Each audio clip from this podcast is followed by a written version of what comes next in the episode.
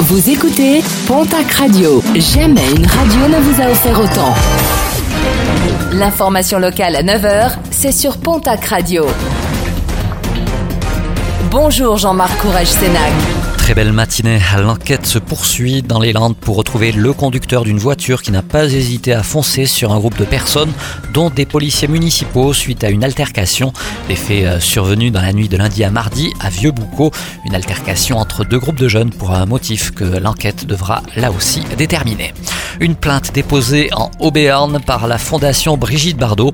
Alertés par des riverains, les bénévoles de l'association aidés de gendarmes ont retrouvé dans une propriété pas moins de 50 chiens dans un état préoccupant. Un constat effectué en début de semaine. Les températures remontent, le soleil est de retour et les premières restrictions sur les cours d'eau fleurissent dans la région. Une dégradation rapide des débits sur les affluents de l'Échesse a été constatée.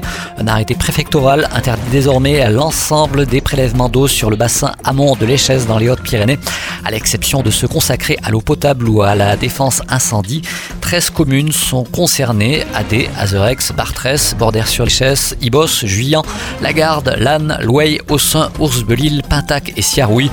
Limitation des prélèvements également en Béarn. Un mot de sport et de basket avec une nouvelle recrue à l'élan béarnais.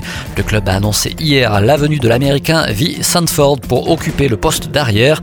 Le joueur arrive de Limoges, qui était son troisième club en France après Antibes en 2017 et Chalon-sur-Saône en 2018. Sa dernière saison a été gâchée par deux blessures où il n'a joué que 17 rencontres de Jeep Elite.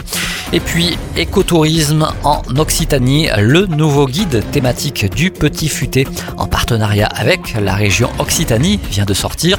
Une destination idéale pour le tourisme vert et l'écotourisme avec les différents parcs naturels et des opérateurs touristiques toujours plus nombreux à s'investir dans un tourisme durable et respectueux de l'environnement. Le guide écotourisme en Occitanie est désormais disponible aux éditions du Petit Futé.